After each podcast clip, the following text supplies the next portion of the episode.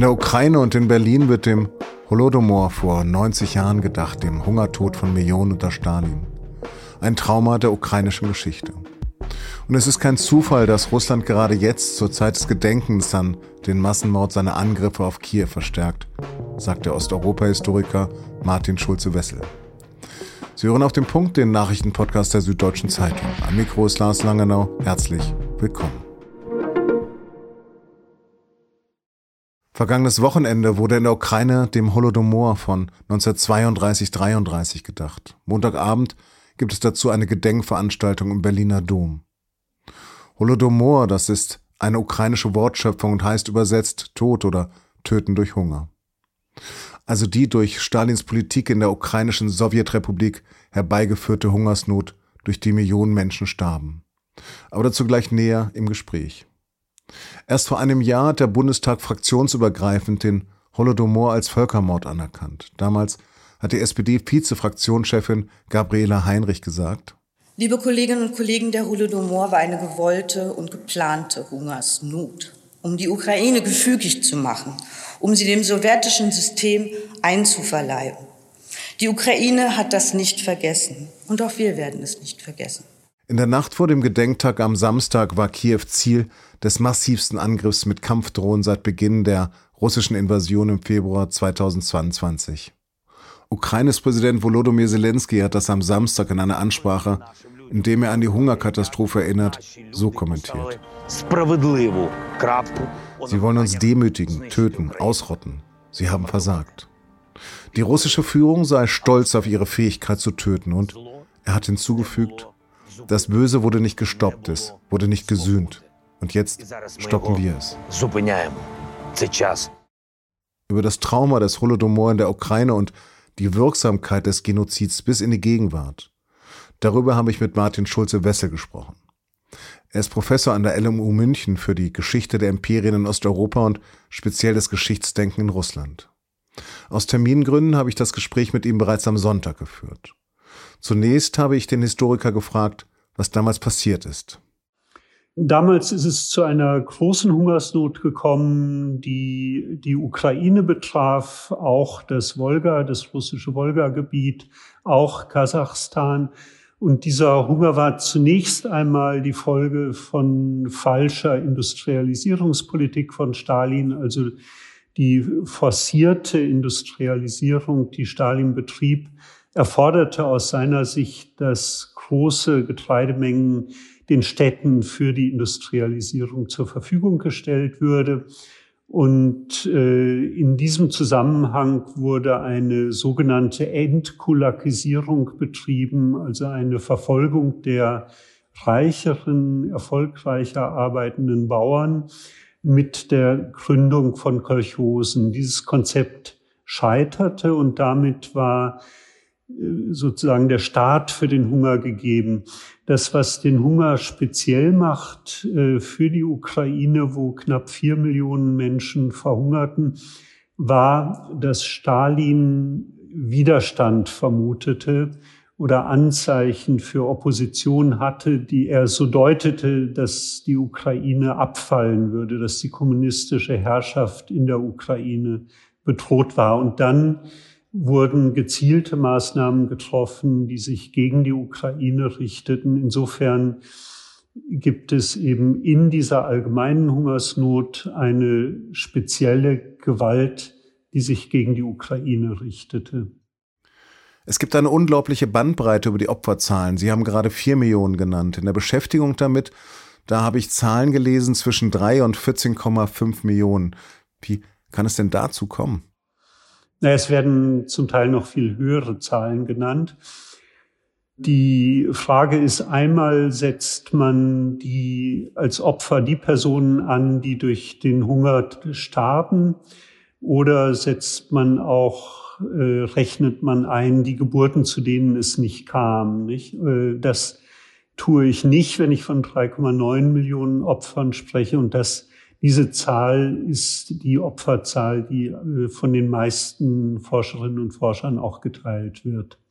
Nochmal zu der entscheidenden Frage. War das nun ein Genozid? Also war es geplant? Es gibt jetzt kein Dekret von, von Stalin, das äh, die Aushungerung der Ukraine befohlen hat, aber es gibt äh, zahlreiche Dekrete äh, und Weisungen, die deutlich machen, dass es darauf hinauslaufen sollte. Also der Hintergrund bei Stalin ist klar, was er sich wünschte. Und es ist auch klar, dass es Mittel gab, die zu diesem Ergebnis hinführen mussten. Daneben hat Stalin noch eine Kulturkampagne gegen die ukrainische nationalbewusste Intelligenz betrieben. Und die Ausrottung einer nationalen Kultur ist ja auch ein Kriterium für Völkermord. Also meine ich, dass sehr vieles eben für diesen Befund spricht verstehe ich jetzt, also Kulaken, also Großbauern, verstehe ich jetzt nicht als Ethnie. Trotzdem sagen Sie, es war ein Völkermord. Können Sie mir das nochmal erklären? Ja, ja, gerne. Äh, also zweifellos ist es auch ein Mord gezielt an einer Klasse gewesen, an den Kulaken und überhaupt der bäuerlichen Bevölkerung, weil auch der Begriff der Kulaken extrem dehnbar war. Aber das eine schließt ja das andere nicht aus. Äh, und zu einem Völkermord wird es eben dadurch, dass parallel auch ein Kulturkampf gegen alle geführt wurde, die auf Ukraine schrieben und die national bewusst waren. Und dadurch, dass die Aushungerungsmaßnahmen auf die Ukraine gezielt wurden. Ähm, also dass spezielle Maßnahmen geschaffen wurden, wie die Absperrung von Gebieten, ukrainischen Gebieten, die es deutlich werden lassen, dass es nicht einfach nur um die Bauern ging, was schlimm genug ist und natürlich auch ein Menschheitsverbrechen, sondern dass äh, die Gewalt auch eine nationale Signatur hatte. Also würden Sie sagen, es war ein ethnischer Völkermord der Russen gegen die junge Ukraine? Es war ein Völkermord, den Stalin betrieben hat. Äh, also die Verantwortung liegt bei den sowjetischen Herrschern und äh, die Opfer waren die Ukrainer, ja. Sind denn die russischen oder besser die sowjetischen Archive denn dazu zugänglich mittlerweile oder waren sie es zumindest? Also die russischen Archive sind jetzt gar nicht mehr zugänglich zu solchen prekären Fragen, nicht? Und in der Vergangenheit, in den 90er Jahren, hat man dazu arbeiten können, sind international auch eine Reihe von Studien erschienen. Zum Schluss das große Buch von Anne Applebaum, Roter Hunger.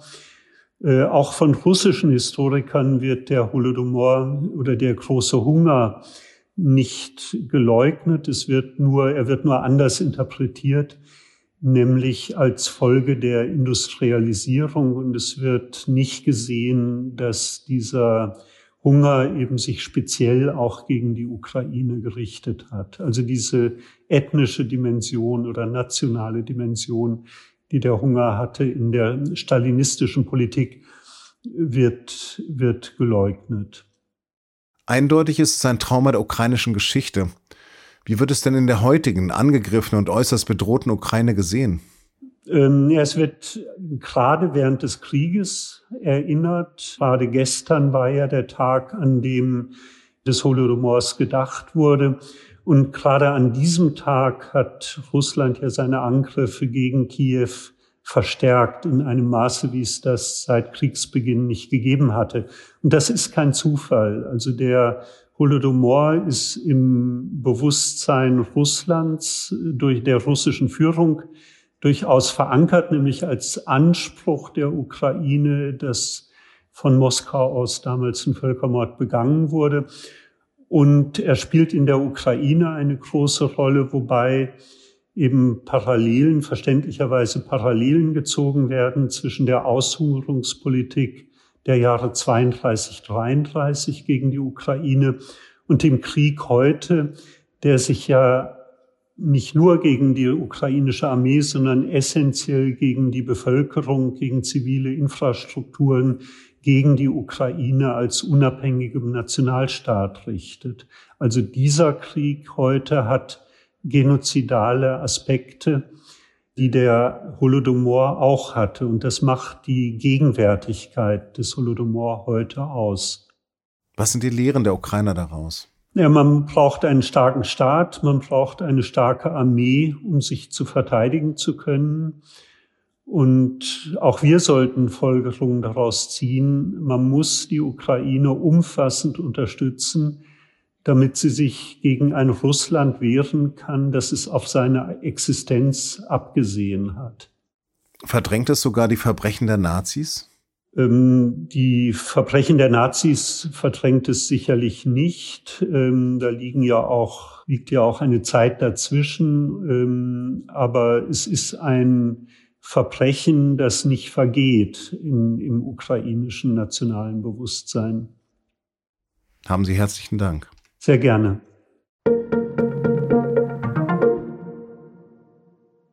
Bundesregierung hat am Montag den Nachtragshaushalt für 2023 beschlossen. Laut Finanzministerium werden damit Konsequenzen aus dem weitreichenden Urteil des Verfassungsgerichts von Mitte November gezogen.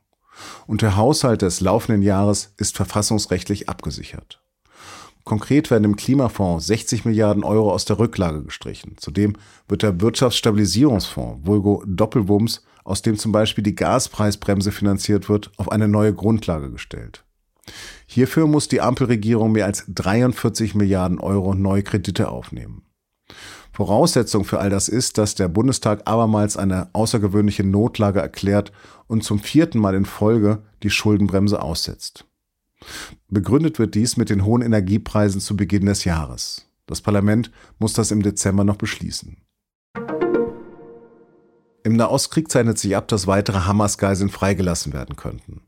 Das Büro von Israels Premier Benjamin Netanyahu hat mitgeteilt, eine Liste mit 13 Namen erhalten zu haben, die geprüft werde. Auch die islamistische Hamas in Gaza bestätigte die Übergabe einer Liste. Mit der neuen Liste wäre die Zahl an Geiseln, die für die viertägige Feuerpause verabredet waren, frei. Im Gegenzug wurden bislang 177 Palästinenser aus der Haft entlassen. Auch geht die US-Regierung davon aus, dass nicht alle der im Gazastreifen verschleppten Geiseln von der Hamas festgehalten werden, sondern auch andere Gruppen einige der Geiseln festhalten. Mit Blick auf eine mögliche Verlängerung der Feuerpause müssten die Hamas-Terroristen auch diese Geiseln finden und holen, so das Weiße Haus. Laut der israelischen Regierung werden noch 184 Geiseln im Gazastreifen festgehalten. Zu teuer, zu wenig Ladestellen, zu kurze Reichweiten und eine umstrittene Energiebilanz. Von mehr als 48 Millionen Pkw sind derzeit in Deutschland nur gut eine Million als reine Elektroautos zugelassen. So richtig läuft es also nicht mit der Antriebswende. Deshalb haben sich am Montag Vertreter der Hersteller, Zulieferer, Gewerkschaften sowie der Wissenschaft und Umweltverbänden zu einem Autogipfel im Kanzleramt getroffen. Falls es da Ergebnisse geben sollte, dann können Sie das bei sz.de lesen. Und falls Sie selbst den Umstieg auf ein E-Auto erwägen, dann empfehle ich Ihnen unsere Themenseite zur Elektromobilität, die ich Ihnen in den Shownotes verlinkt habe. Da finden Sie alle relevanten Texte der SZ zu diesem Thema. Redaktionsschluss für Auf dem Punkt war 15 Uhr. Produziert hat diese Sendung Emanuel Pedersen. Vielen Dank fürs Zuhören und bis morgen.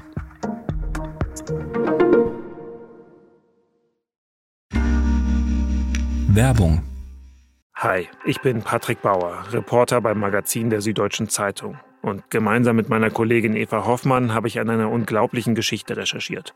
Tom und Jana denken, sie ziehen mit ihrem kleinen Kind zu einer liebevollen Gemeinschaft. Aber sie landen in einer Gruppe, in der Menschen manipuliert und psychisch und physisch fertig gemacht werden. Wie schafft es die Familie da wieder raus? Im Schattenkloster. Chronik einer Gehirnwäsche ist ein SZ Plus Podcast in Zusammenarbeit mit Audible. Jetzt auf sz.de slash Schattenkloster.